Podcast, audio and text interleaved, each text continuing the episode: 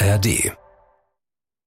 Mit Anke, Engelke und Christian Thiesens im Winter. Und du, Liebling, wie war dein Tag? Wie war dein Tag? Wie war dein Tag, Liebling?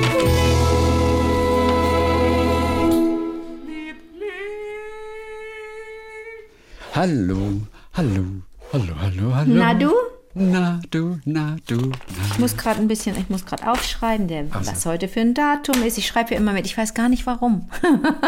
ja, Warum Buch führen? Das ist doch gut. Naja, dann weißt du immer genau, wann was war. Nicht wirklich. Ich will, manchmal Okay. suche ich ja dann was und dann sagst du, wann war das, wann war das? Und dann blätter ich und finde es nicht. Weil meine, ich glaube aber auch, dass meine Stichworte nicht so richtig ergiebig sind, weil ich auch zuhöre und ich möchte, Also, ja, ich ja, kann klar. dann nicht auch schreiben, wenn es so, ja, okay. Wir telefonieren gleich mit unserem Ur- Urologen in Residence. Christian? Ja, der hatte sich ja gemeldet. Vorher will ich vielleicht kurz von Julia erzählen. Mhm. Julia, 36 Jahre alt. Ich lebe mit meinem Mann und unseren zwei Söhnen in einem ganz westlichen Zipfel von Deutschland. Es war 2009, als ich hierher gezogen bin und äh, euch meistens dann auf dem Nachhauseweg von der Arbeit als Physio, damals auch im Radio gelauscht habe. Als dann die ersten Podcast-Plattformen aufkamen, wart ihr mein erstes Abo.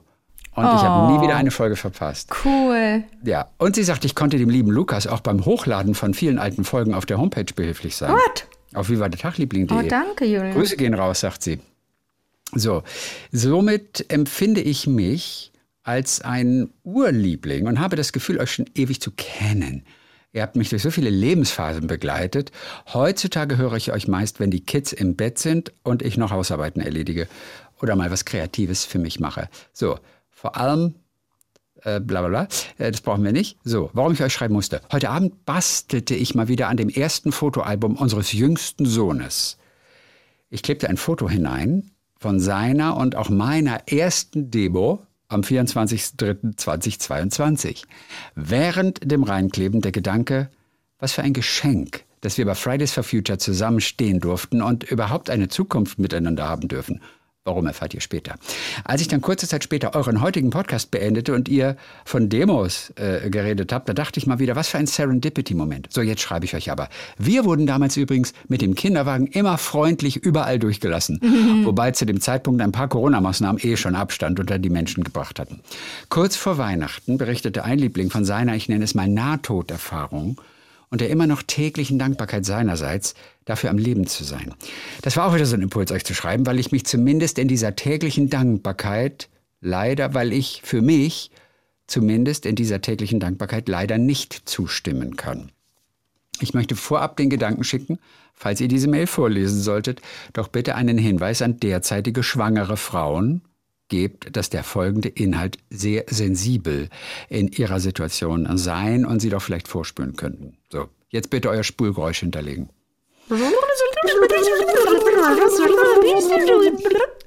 Mein Mann und ich haben einen wundervollen großen Sohn und mir war immer klar, ich wollte noch mehr Kinder haben. Nach einer Fehlgeburt 2020, dann im Frühjahr 2021 das Glück, ich wurde noch mal schwanger. Der junge Mann hatte seinen offiziellen Entbindungstermin am 11.12. Scheinbar gefiel es ihm aber so gut in meinem Bauch, dass er dort nicht raus wollte.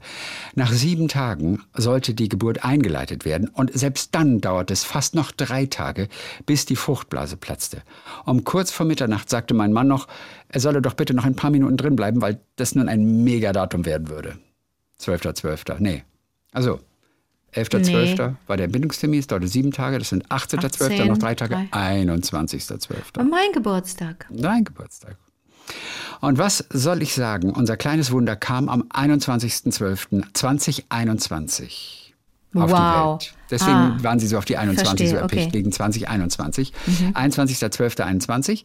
Es war in vielerlei Hinsicht eine verrückte Nacht. Die Hebamme und die Gynäkologin waren in sonstiger Doppelbesteckung diese Nacht leider nur einfach vertreten. Und ich hörte während unserer Geburt eine Gebärende im Nebenraum, das Telefon und die Klingel der Tür unablässig klingeln. Mit anderen Worten, es wollten scheinbar noch mehr Kinder das besondere Geburtsdatum. Ich merkte schon relativ kurz nach der Geburt, dass ich zu schwach war, den Kleinen zu halten, und so wurden er und mein Mann in ein Nachbarzimmer zum Kuscheln gelegt.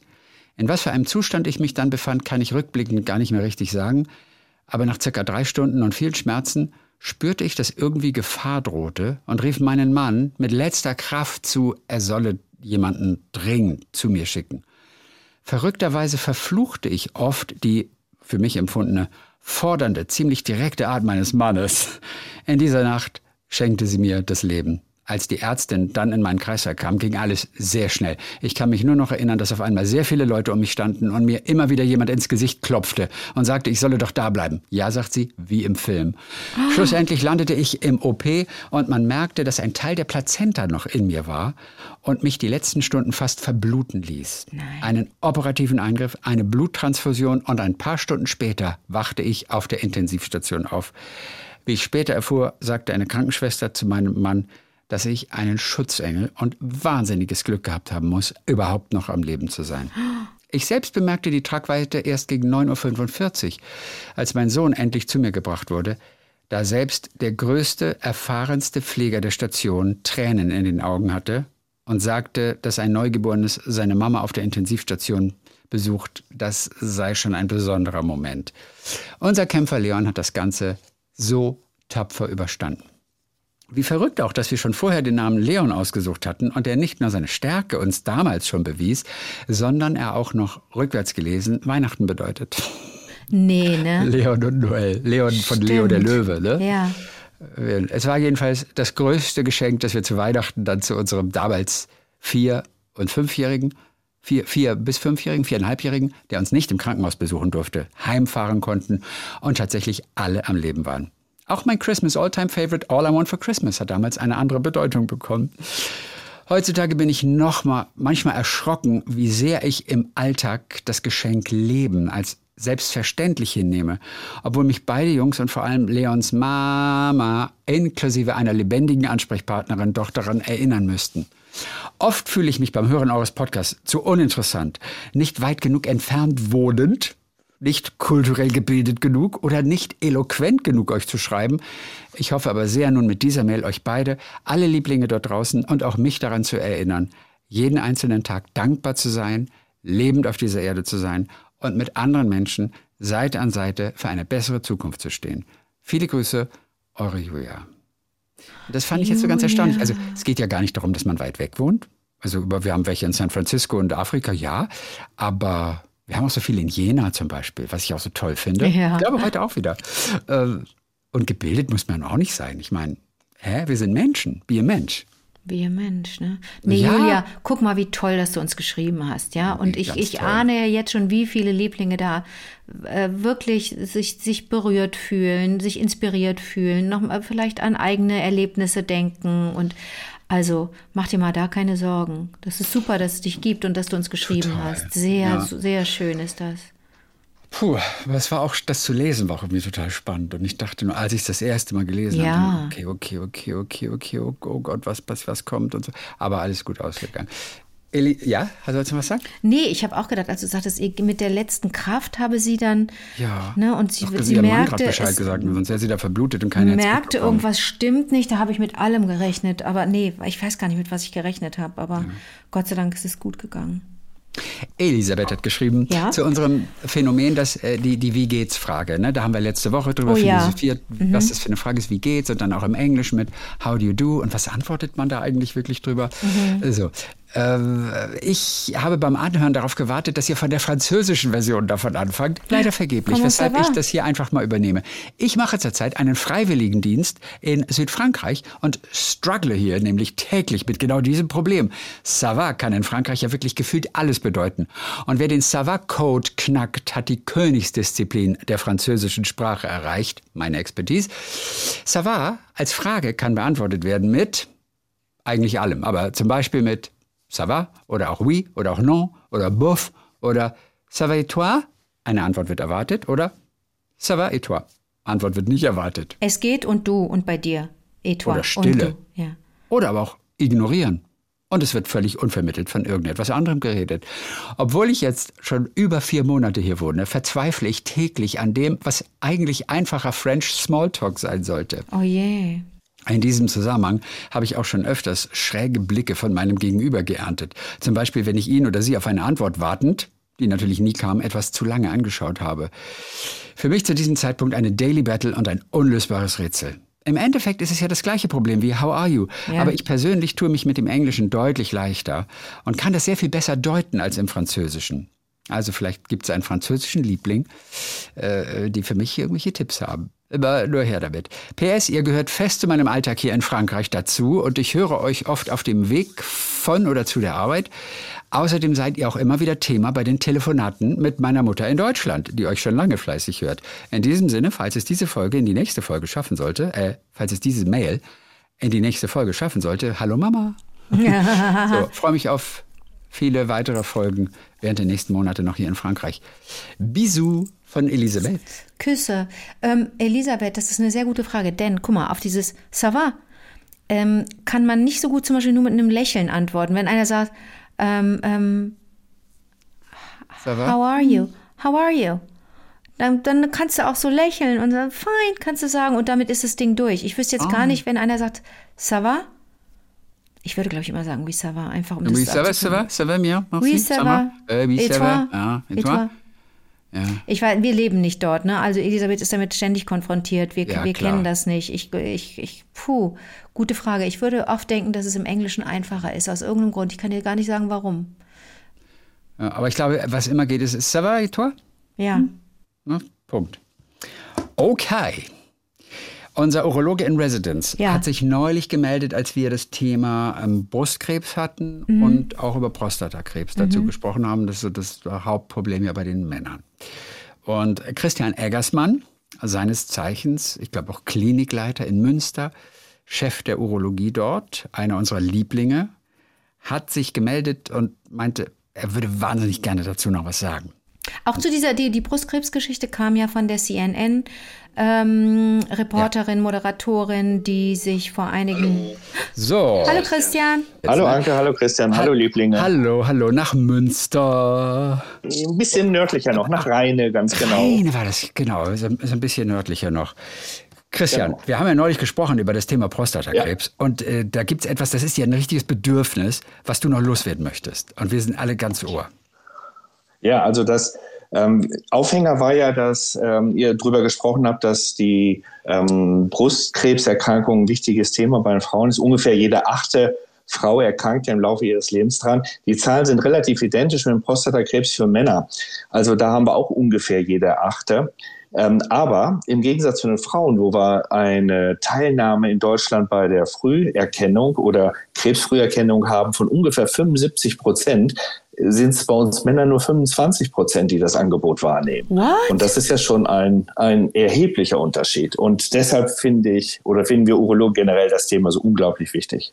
Und wir wissen beide, warum das so ist, ne? Weil einfach irgendwie Angst haben vor diesem unangenehmen Gefühl. Stopp, Leute, jetzt, ihr müsst mir das mal erklären. Was ist es denn? Ich, ihr müsst mir das jetzt mal sagen. Was ist daran unangenehm? Die Tatsache, dass, dass, hat es was damit zu tun, dass das männliche Urologen sind? Hat es, oder was ist, wenn es eine Urologin ist? Ist es für den Mann unangenehm, wenn jemand ihm da im Hintern rumfummelt? Wo ist das Problem? Ich muss das verstehen. Ich glaube, dieser, die, das im Hintern, das ist, glaube ich, für viele ein Problem. Mir selber macht das wirklich nichts aus und es ist ja auch echt kurz, ne, Christian? Das ist ja auch wirklich absolut, kurz. Absolut, diese, diese Angst vor dieser Untersuchung ist sicherlich ein Teil und das wird gerne so unter, unter Männern so ein bisschen als Riesenproblem und äh, diese Hafenrundfahrt, das Wort hattet ihr auch schon mal ja. gehabt, ähm, ähm, warum das so schlimm ist. Das ist überhaupt nicht schlimm. Also weder die Ultraschalluntersuchung als die Fingeruntersuchung ist irgendetwas Belastendes. Und ich muss tatsächlich, Anke, ich habe das äh, rausgehört, völlig recht geben, dass die Untersuchung beim Gynäkologen für euch Frauen mindestens genauso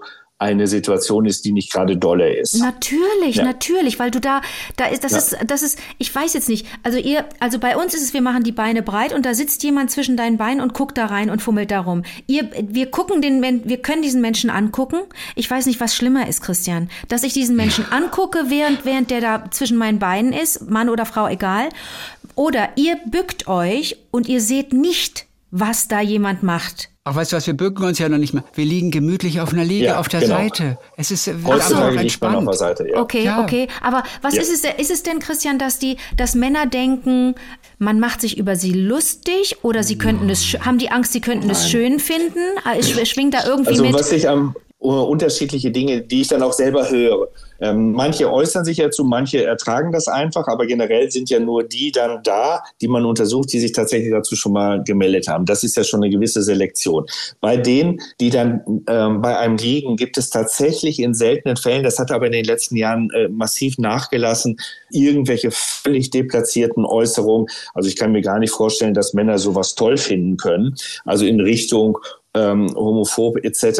Äh, also solche Themen kommen, habe ich in Erinnerung, dass das früher tatsächlich mal angesprochen worden ist. Das ist eigentlich heute Gott sei Dank nicht mehr der Fall. Das Zweite ist, es ist natürlich eine gewisse, naja, ich weiß nicht, ob man sich da ausgeliefert fühlt oder nicht. Also das ist eigentlich völlig identisch. Und wenn wir beim Arzt sind, dann müssen wir ja sowieso viele Hemmschwellen einfach fallen lassen, denn der wie, ob wir da jetzt ähm, auf, beim Frauenarzt liegen oder beim Urologen liegen. Am Ende ist es tatsächlich ein Intimbereich, der berührt wird, völlig klar. Aber es ist etwas, wo ich mir nicht vorstellen kann, dass in irgendeiner Art und Weise diese Situation also vom, vom Gefühl her unangenehm ist. Das der Moment, wenn man da getastet wird, dass man das spürt und der eine vielleicht einen engeren Schließmuskel hat, ähm, Analschließmuskel hat als der andere. Das gibt's tatsächlich, das, aber da kann man dann mit örtlichen Betäubungsmitteln helfen etc., Ach, so ähm, dass das dann nicht wehtut. Ja, so, sogar das geht, Ach, ja. Krass, da gibt es, was weiß ich, so alle 20 oder 25. der da ist, hat einfach von Natur aus einen wesentlich kräftigeren Schließmuskel. Und dann merkt man das aber sofort bei der Untersuchung, dass da äh, eine größere Spannung auf dem Finger ist. Und dann kann man sagen, also wenn das so unangenehm ist, ähm, dann schnell eben örtliche Betäubungs- und Gleitgel ähm, mit Betäubungsmittel drin dann geben und dann geht es auch. Es gibt ja noch eine zweite Art Prostatakrebs, ähm, zu diagnostizieren. Das ist dieser Bluttest, dieser PSA-Test. Ähm, da ist das durch die Medien extrem verrissen worden, äh, warum wir Urologen so viel testen wollen. Das ist ja leider im Gegensatz zu der Röntgenuntersuchung der Mammographie bei der Frau, wird das ja immer noch nicht bezahlt. Ähm, muss man dann 20 bis 30 Euro hinlegen, damit dieser Bluttest gemacht wird. Aber in dieser Zeit, da ist so viel darüber kritisiert worden und teilweise ähm, auch in den Medien nicht ganz korrekt ähm, drüber gesprochen worden. Und ich habe, das ist aber nicht ähm, mit irgendeiner Evidenz, ich glaube, dass viele männliche Journalisten gerne geschrieben haben, dass es nicht sinnvoll ist, hinzugehen, damit sie selber nicht hingehen müssen sozusagen. Gott, sogar so weit. Das ist aber echt eine krasse, krasse Äußerung. Ja, aber, aber das so eher so mit einem kleinen Schmunzeln. Aber äh, grundsätzlich ist es so, dass im Moment sich ja was ändert. Es gibt gerade eine sehr, sehr gute Untersuchung, wo gezeigt wurde, dass diese Fingeruntersuchung tatsächlich nur ein, ein Teil der Früherkennung sein kann, weil es nur ein Teil der Karzinome aufdeckt. Wenn man sich das so vorstellt, wenn du so einen Ball am Strand äh, einbuddelst, sodass ungefähr ein Drittel aus dem ähm, Sand noch rausguckt, du legst ein Handtuch drüber und tastest jetzt den Ball ab dann kannst du alle Veränderungen an dem Ball tasten, die oberhalb der Sandgrenze ist. Was unten drin ist, kannst du nicht tasten. Genauso ist das ja mit der Prostata, ist ja ein kugeliges Organ, ja hinter der Darmwand ja genauso. Du kannst ja gar nicht alles erreichen mit dem Finger. Oh, was für ein gutes Bild. Blut oh, Christian, danke, danke, danke. Super Bild. Ja. Und da ist jetzt auch rausgekommen, dass tatsächlich der Bluttest äh, eine höhere Aussagekraft hat als der, die Tastuntersuchung alleine. Die höchste Aussagekraft hat beides zusammen, wenn man beides zusammen macht. Und deshalb sollte gerade ähm, man tatsächlich mit 40 bis 45 einmal eine Basisuntersuchung machen. Denn inzwischen gibt es so tolle Daten darüber, dass wenn ich da einen richtig niedrigen Wert habe und wenn der PSA-Wert unter eins ist, dann brauche ich sowieso nur alle vier Jahre zur Vorsorge gehen. Ist der ein bisschen höher, ähm, dann äh, ist er zwischen eins und zwei, dann sollte ich alle zwei Jahre und nur bei denen, die über zwei sind mit dem Wert, die sollten tatsächlich jährlich hingehen. Und als letztes noch, eine Gruppe gibt es, die sollten überhaupt nicht überlegen, ob sie nicht hingehen. Das sind die, wo in der Blutverwandtschaft, das heißt Bruder, Vater, Onkel, wenn da einer Prostatakrebs hatte, dann muss ich ab 40 zur Vorsorge, zur Krebsfrüherkennung gehen. Ja, aber müssen im Prinzip ja alle. Also und das ist ja, wirklich kurz genau. und ich, ich kann das verstehen, dass man sagt, ach, ich mache nächste Woche meinen Termin. Ich mache den nächsten Monat. Dann sind wieder andere Sachen. Ja. Und dann vergeht wirklich Wochen, Wochen, Monate und manchmal Jahre, obwohl man es eigentlich wollte. Deswegen das Einzige, was zählt, ist einfach morgen anrufen und sich für in sechs Monaten einen Termin geben lassen. Und dann steht er im Kalender und dann geht man den. Ich glaube wirklich nur das hilft. Ansonsten vergeht mhm. so wahnsinnig viel Zeit. Und die Prostata ist so ein, so ein, so ein Organ, das durchaus anfällig ist auch für Veränderungen, oder? Also, also das Absolut. passiert ja. eben auch wirklich.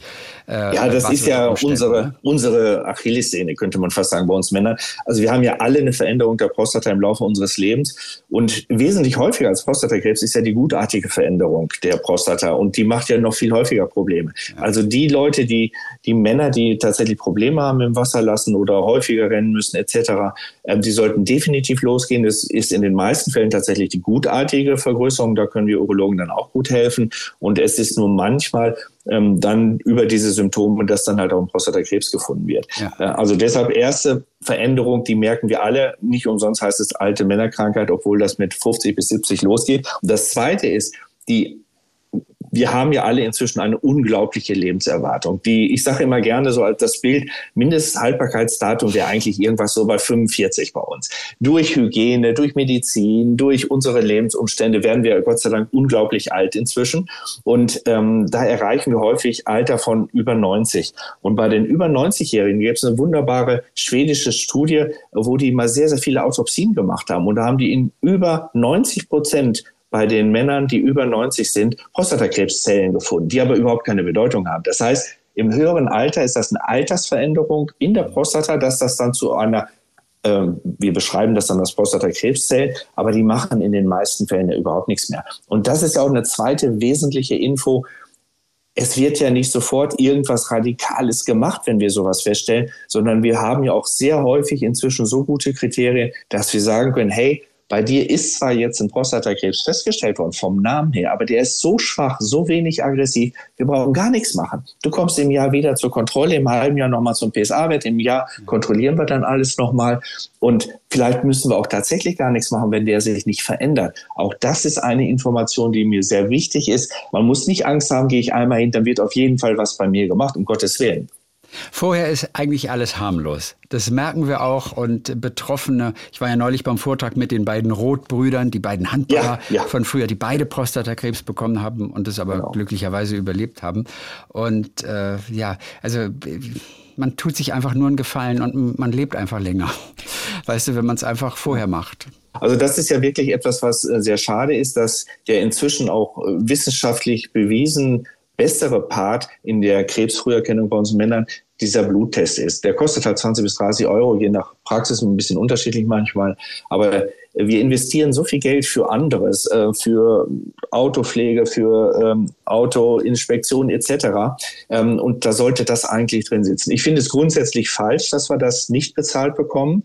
Man könnte das, äh, da versuchen wir von der Fachgesellschaft schon seit vielen, vielen Jahren, ähm, dass das erstattet wird, aber das findet nicht statt. Und dieser Wert, der hat gerade mit diesen wenn ich so einen frühen Wert habe oder einen ersten Wert habe, der so niedrig ist, dann ist das so eine Beruhigung. Also ich selber bin auch sehr, sehr glücklich darüber, ja. ähm, dass mein PSA-Wert äh, mit 0,8 äh, wirklich in dieser Range ist, wo es wirklich gut ist und wo ich sehr entspannt die Sachen angucken kann. Und äh, das ist es nämlich eben, wenn man sich nämlich einen schönen guten Wert abholt und der sich dann auch nicht verändert hat, das ist einfach ein geiles Gefühl. Weißt du, man ist einfach so Absolut. total erled, äh, erfreut und äh, ja, also man kann sich ja. ein gutes Gefühl damit machen. Für 20, 30 Euro.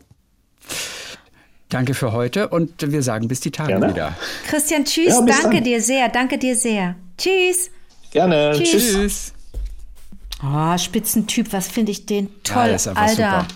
Unser Urologe in Residence. So, und auch Learning hier.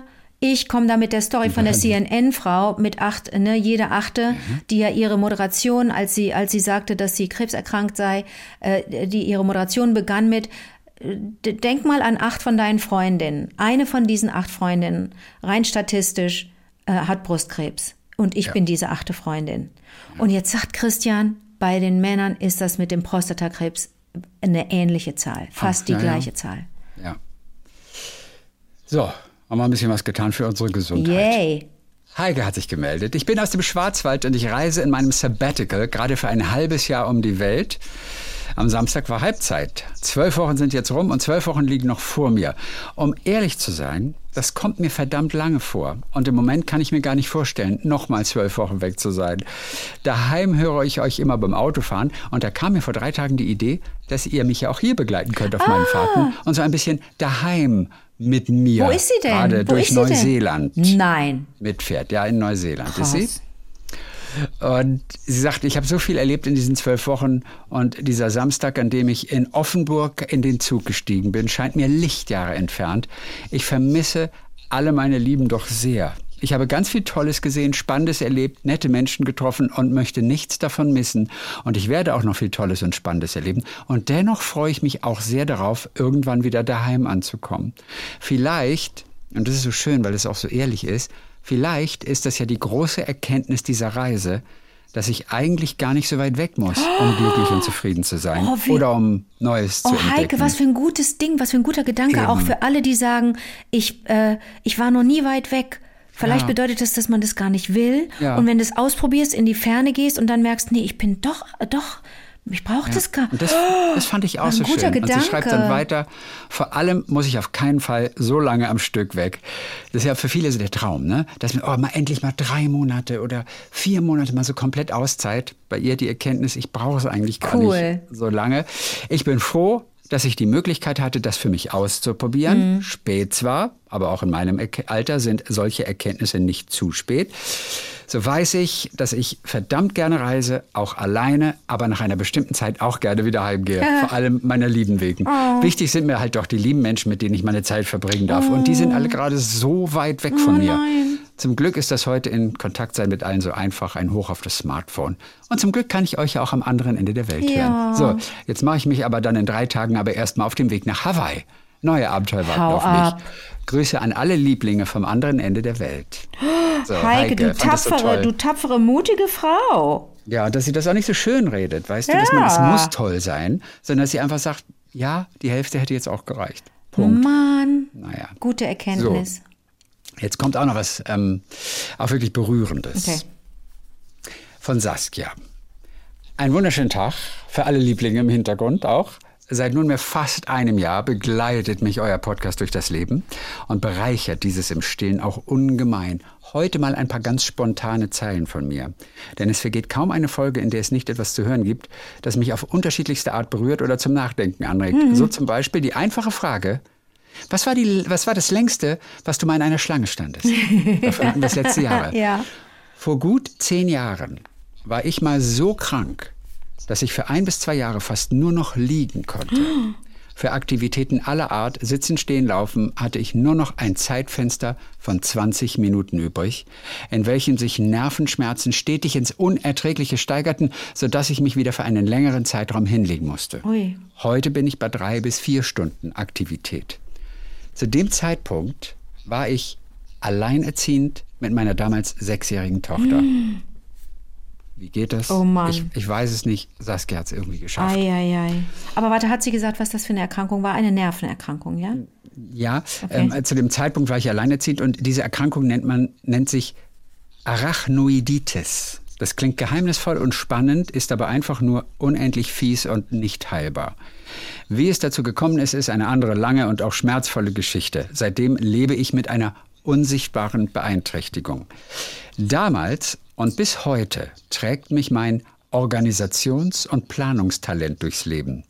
Was erledige ich wann und wie und in welcher Kombination? Warten, stehen und vor allem das Schlange stehen haben für mich eine besondere Bedeutung. Im Supermarkt, warten auf die Straßenbahn, an der Kinokasse. Es gibt so viele Situationen im Leben. Tagtäglich betrete ich einen Supermarkt, geht mein erster Blick der Kassensituation. Wie lang ist die Schlange?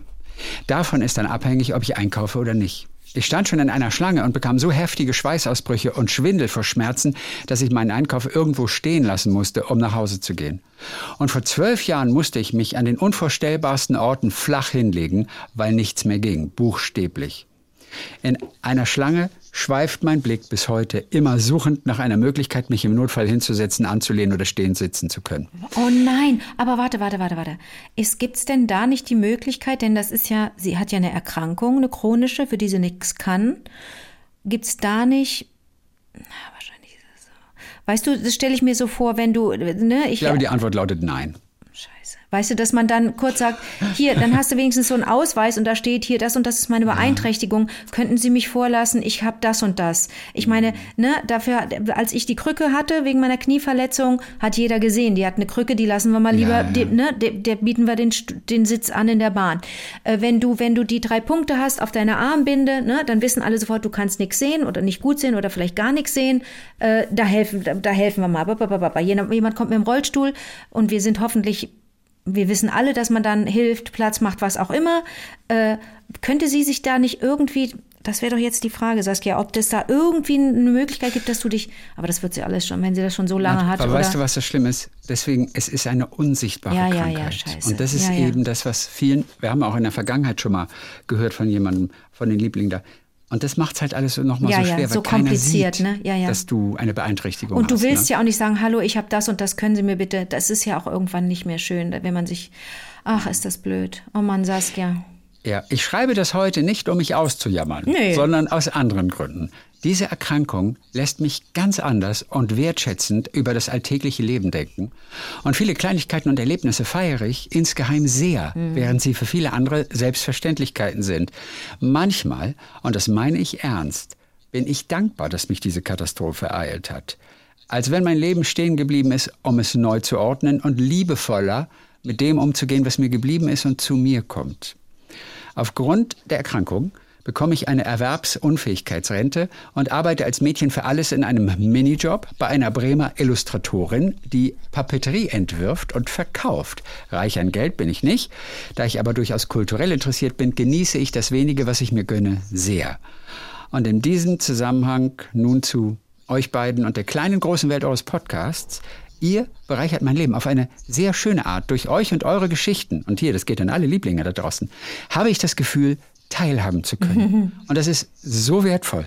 Von euren Erlebnissen, die ihr auswählt, berichtet ihr humorvoll, wertschätzend, voller Wissen, Neugier und Tiefe, dass es mir eine ehrliche Freude ist und mich sehr berührt. Und das gilt auch eben für die Menschen und ihre Geschichten, denen ihr hier verdientes Gehör verschafft.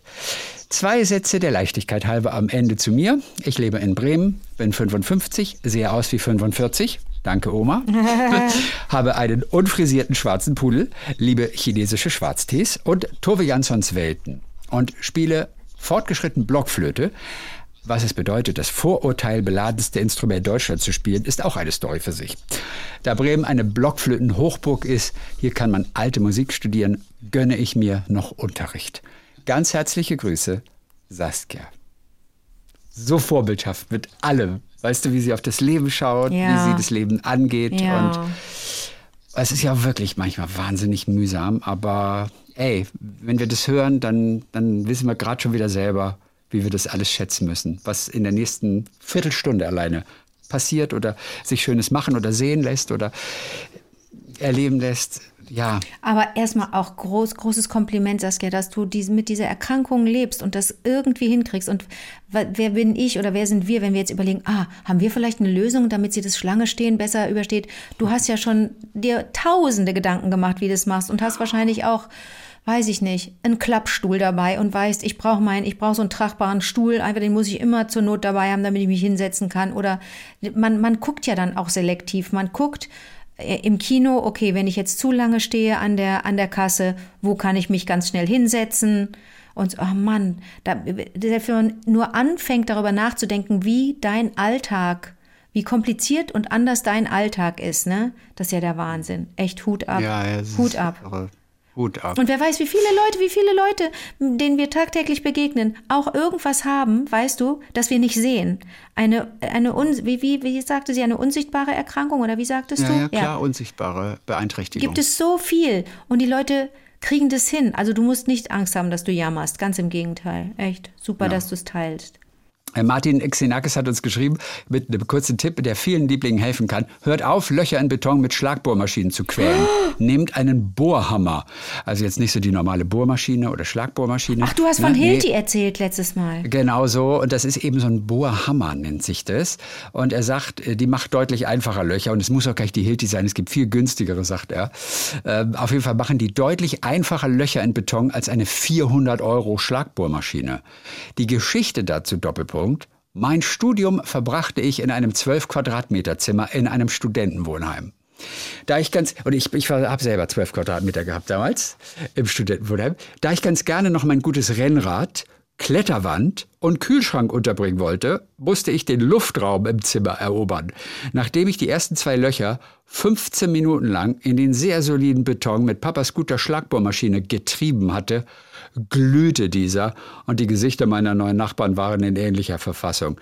Nach der für mich finanziell anstrengenden Anschaffung eines Pneumatikhammers kam ich in den Genuss des Beton wie Butter-Effektes. Beim Auszug habe ich die Löcher einmal gezählt. Es waren circa 120.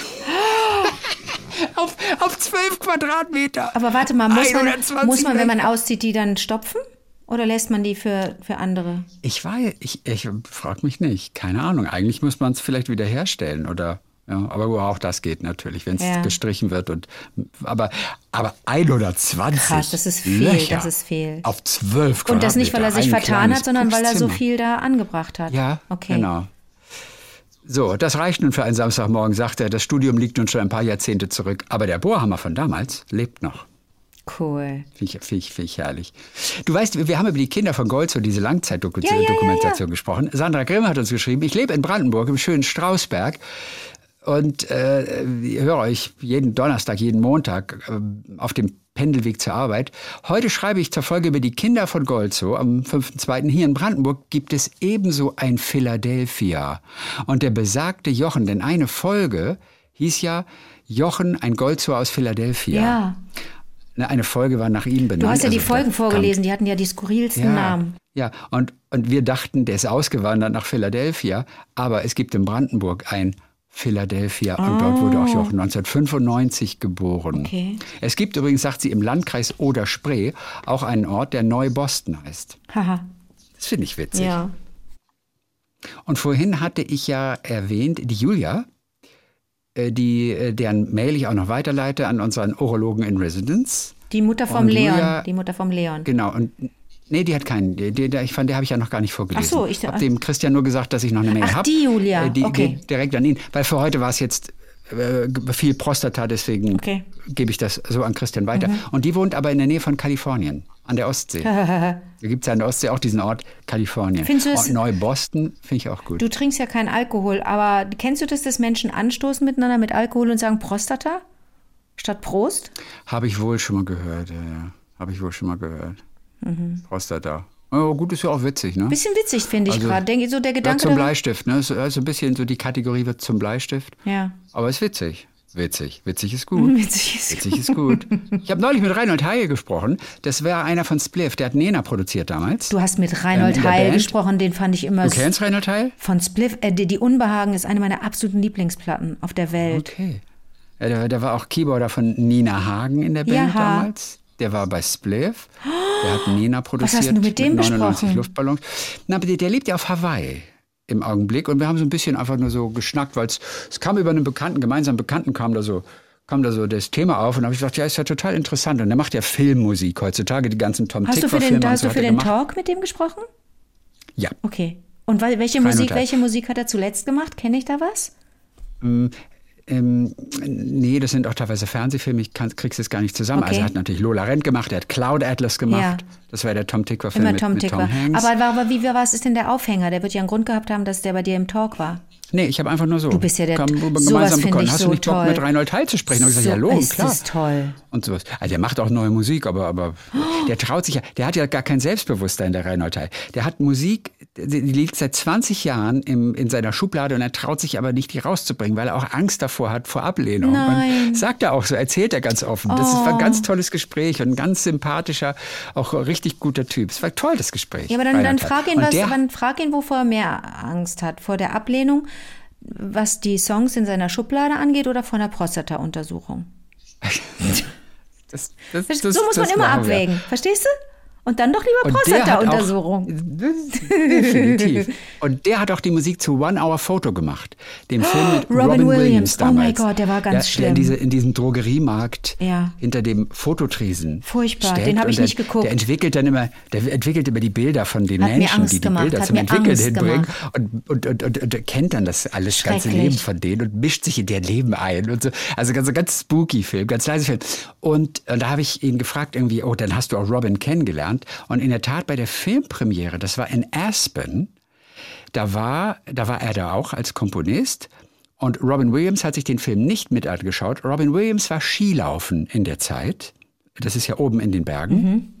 Und als der Film zu Ende war, da kam Robin Williams immer noch in seinem Skianzug. Robin, das N nicht vergessen? Robin im Skianzug vorne irgendwie vor die Leinwand und hat dann einfach 15, 20 Minuten einfach aus dem Stehgreif einfach sein Ding abgezogen. Und Reinhold sagte auch, das war so, es ist einfach komplett irre, das miterlebt zu haben einmal. Es ist also unfair, gesagt, dass der, kam, nicht mehr lebt. Der kam vom Skilaufen. Es ist sehr unfair. Ist unfair. Ich finde es nicht okay. Also das Universum muss ich auch mal Kritik anhören. Das ist ja. nicht okay, dass der nicht mehr da ist. Äh, zwei kleine noch zum Schluss. Janina Rava, ich liebe den Namen. Janina Rava. Äh, mir ist was Verrücktes passiert. Eine Freundin, die ich mit eurem Podcast angefixt hatte und die nun auch alle Folgen aus dem Archiv akribisch hört, schrieb mir, dass sie sehr über meinen letzten Beitrag gelacht hätte und die Tatsache, dass ich eine Schwester habe, neu für sie wäre. Ich stand etwas auf dem Schlauch. Ich habe dermaßen dergleichen nichts vernommen. Zugegebenermaßen hatte ich seit KW 50 auch etwas geschludert. Sie schickte mir den Link zur Folge 48 KW 48 und ich stellte fest, dass ich die zwar begonnen, aber nicht zu Ende gehört hatte, warum auch immer. So hörte ich den Beitrag und eure Gedanken dazu erst vor kurzem. Also ihre eigene Mail haben wir vorgelesen ja. und sie hat es gar nicht Lustig. mitbekommen. Ich habe mich darüber sehr amüsiert, es tat richtig gut. Seit Beginn des Jahres knirscht und knarzt es an verschiedenen Ecken, was sehr anstrengend ist. Ich sollte das wohl genau jetzt hören. Einfach damit es gut tat. Die Zufälle gehen aber noch weiter. Ich tauchte auch in euer Archiv von 2007 ab und fand die Folge vom 1. Mai, dem Geburtstag meines Sohnes, gerade noch so, 23.59 Uhr. Passenderweise, und jetzt finde ich es auch so spannend, ich meine, das ist 2007 her, passenderweise ging es um Babys, die von Sumo-Ringern zum Heulen gebracht werden What? sollten. Chrissy, ich weiß das doch alles nicht wir mehr. Wir haben die Geschichte ich weiß erzählt, das 2007. Erinnerst ich habe keine dich? Ahnung. Nein, natürlich null. Und jetzt denke ich gerade, was ist denn das für eine geile Geschichte? Ich möchte diese Geschichte bitte hören. Babys, die von Sumo-Ringern zum Heulen gebracht was? werden sollten. Was steckt dahinter? So, davon hatte ich noch nie etwas gehört, schreibt sie. Und zwei Tage nachdem ich die Folge gehört hatte, kam ein Fernsehbeitrag zu dem Nein. Thema. Leider, sagt sie, fand ich keine Folgen aus 2010, dem Geburtsjahr meiner Tochter. Im Juli. 11.59 Uhr, ohne Witz, auch um 11.59 Uhr. Wie ihr erstes Kind. Auch zwar nicht um 23.59 Uhr, aber dann vermutlich um 11.59 Uhr. Aber was für ein geiles Thema, oder? Babys? Also das werden wir nochmal recherchieren. Für, vielleicht für nächste Woche. Babys, die von Gut, wir müssen die Folge von 2007 einfach nur mal anhören. Oh vom Gott, 1. ich, kann, Mai 2007. Ich, würde, ich ertrage das nicht, mich selber zu hören. Niemand erträgt das ich sich auch selber. Nicht. Niemand will sich ich selber hören auf der Welt. Ich auch nicht. So, Ganz zum Schluss, das letzte, ein kleines Gedicht noch. Äh, Wilma mit V aus Jena ist Grundschullehrerin und Sprachfreak, hatte richtig Spaß letzte Woche, als wir über PayPal und falsch ausgesprochene Worte ah, gesprochen haben. Ja, ja. ja, ja, sie liebt Sprachschönheit und versucht das auch den Kindern zu vermitteln. Und sie wollte uns nur kurz ihr derzeitiges Lieblingsgedicht ja, von, bitte. Ja, von Janina Wedde ans Herz legen. Es fand sich im Andere Adventkalender. Und das ist alles kleingeschrieben. Das ist nicht einfach. Konsequente Kleinschreibung, das lieben, lieben mein Geliebter und ich, mein geliebter Stock und ich. Okay, willst du es vorlesen? Hast du Bock? Wie? Soll ich, soll ich mal ausdenken? Ich kann es dir, ich, ich dir schicken. Ach so. Ja, Entschuldigung. Oder kannst du das einfach vorlesen? Du bist nicht angesprungen auf mein geliebter Stock und ich? Ach so, mein geliebter Stock und ich. Ja, mein Stocken, ja Stocken, mein Steckenpferd. Weißt du? Ja, weiß ich noch. Vom Montag. Der liebt das. Der liebt das. Falsche Anke hier angeschrieben. Dö, dö, dö, dö, dö. Falsche so. Anke? Ja, ich habe noch eine andere Anke in meinen Kontakten hier. So, ich habe dir das geschickt, wenn du, wenn du magst. Das ist alles Kleinschreibung, du liebst ja sowas Habe ich noch nicht. Nein, kommt doch jetzt in einer Sekunde. Gedulde dich. Ich finde das Gedicht äh, auch, auch schön. Kann man, kann man Stunden drüber sprechen wahrscheinlich. Ich kann schon mal sagen, wie es heißt. Es heißt Ausruhen. Jetzt habe ich es, warte. Ja, oh, das ist aber lang. Die Dohlen schlafen okay. ohne Sorge. Soll ich so. vorlesen? Ja, gerne. Okay. Ausruhen. Die Dohlen schlafen ohne Sorge, von den Dächern rinnt bis ins wunde Herz der Stadt ein warmes Licht, um sich auf krummen Wegen golden aufzufächern. Der Abendengel atmet aus und richtet nicht. Die roten Blätter strecken sich wie Bittgebete nach unseren ahnungsvollen Händen aus und still lockt uns der Wind, der aus dem Nichts herüberwehte, in ein Geheimnis, das sich offenbaren will. Trink dieses Gold mit deinen Blicken aus und weine, dich von den ausgeblühten Dingen zärtlich los, lerne Geduld zu haben wie der Baum, die Steine und wie der Fluss, der strömt und weiß, das Meer ist groß. Du wirst getragen sein bis an die offenen Türen für einen Atemzug, lass ab von jedem Tun. Lass dich vom Leuchten dieses Augenblicks verführen, dich in der Schönheit aller Dinge auszuruhen. Also es ist viel, viel, viel Holz. Das glaube ich ja so, nicht. Wie schön es, ist das? Aber es sind so ein paar wunderschöne Sachen wie trink dieses Gold, Gold mit, deinen mit, deinen Blicken, Blicken aus, aus, und weine, weine dich von, den, von ausgeblühten, ausgeblühten Dingen zärtlich, zärtlich los. los. Es macht es eigentlich ja. wirklich schwer, dass alles klein geschrieben ist und ich erkenne Was? eigentlich den, den Sinn nicht. Nee, Chrissy, da muss ich jetzt aber mal, das geht nicht, das kannst du nicht so behaupten. Ich hab's doch, ich äh? hab's doch, das ging ja, ja, ganz einfach, das zu lesen. weil wir Transferleistung bringen. Nein, aber auch wenn man das so liest, es ist ja einfacher zu lesen, wenn Großbuchstaben Null, werden. null, also da muss ich, ach siehste, finde ich gar nicht. Wie schön, dass wir nicht einer Meinung sind. Und es fehlen auch Kommata, witzigerweise ein paar Kommata sind da, an anderen Stellen fehlen Kommata. Ja, das hat ja auch einen Grund. Das ist ja auch Kunst. Ja, nichtsdestotrotz ist es ein, ein wahnsinnig schönes Gesicht und, und die, wie der Fluss, ganze, strömt und weiß, das Meer ist groß. Die ganze, diese Strophe, toll. die Strophe, die kann man doch mal auswendig lernen.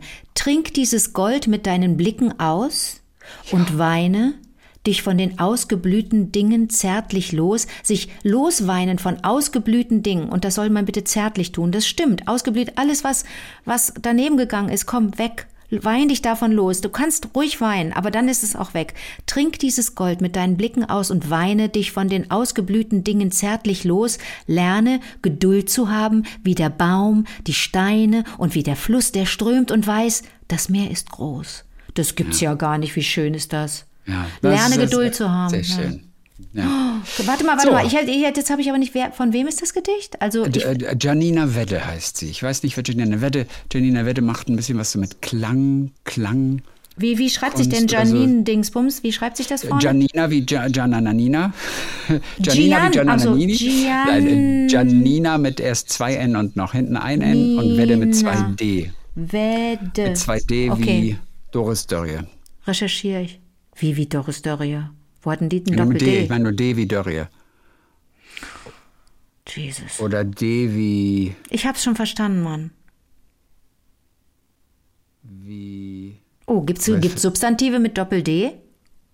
Also es gibt Buddeln zum Beispiel. Buddeln. Richtig, Buddeln. Okay. In Norddeutschland gibt es das Wetter, das Schiedwetter. ja, das Schiedwetter. Äh, das Schiedwetter. Ich bin hängen geblieben. Darf ich noch mal was sagen? Ja. Ich bin hängen geblieben bei Robin Williams, der in Aspen Skifahren gegangen ist, während die anderen die Premiere gesehen haben. Da war es doch dunkel. Der kann doch im Dunkeln nicht Skifahren. Warum? A, gibt es da natürlich sicherlich Scheinwerfer ohne Ende. Und B, war diese Premiere ja vielleicht auch nachmittags um vier. Kann ja auch sein. Richtige Antwort, Chrissy. Es war ein Test. Danke, bestanden. Also, auf jeden Fall einfach Skifahren und kam in Skiklamotten dann einfach da. Allein dieses cool. Bild, ich habe dieses Bild so zu mir, weil es so zu Robin Williams passt, ja. wie der einfach so reinkommt nach dem Film, ja. in Skiklamotten, stellt sich hin und redet mit den Menschen. Was für ein Privileg, wenn man sowas miterlebt hat einmal.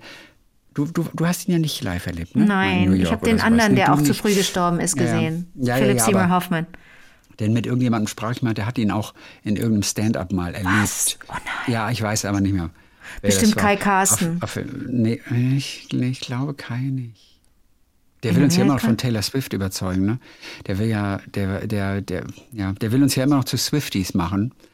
Und nee, nee, nee, ich habe mir das von Ricardo erklären lassen, warum ich niemals Swifty werde. Das ist einfach nicht, es ist einfach zu, ich finde, es ist, ja. ist mir zu belanglos und ich finde die Songs auch nicht schön. Und ich finde auch sie. Die Texte sind super. Ich komme nicht Songs, klar. Also, musikalisch ist das schon schön. Ich glaube, ich glaube mir, ich finde, dass sie Sie hat keine besondere Ausstrahlung. Und mir ist da ein bisschen zu viel Kalkül. Also, ich sehe da gar nicht, ich sehe das große das Herz nicht, dass alle. Kalkül, ja, ja, also ich klar. glaube, ich weiß auch nicht, ja, aber ich ist glaube. Zu groß. Wenn man so groß ist, geht es nicht mehr ohne Kalkül.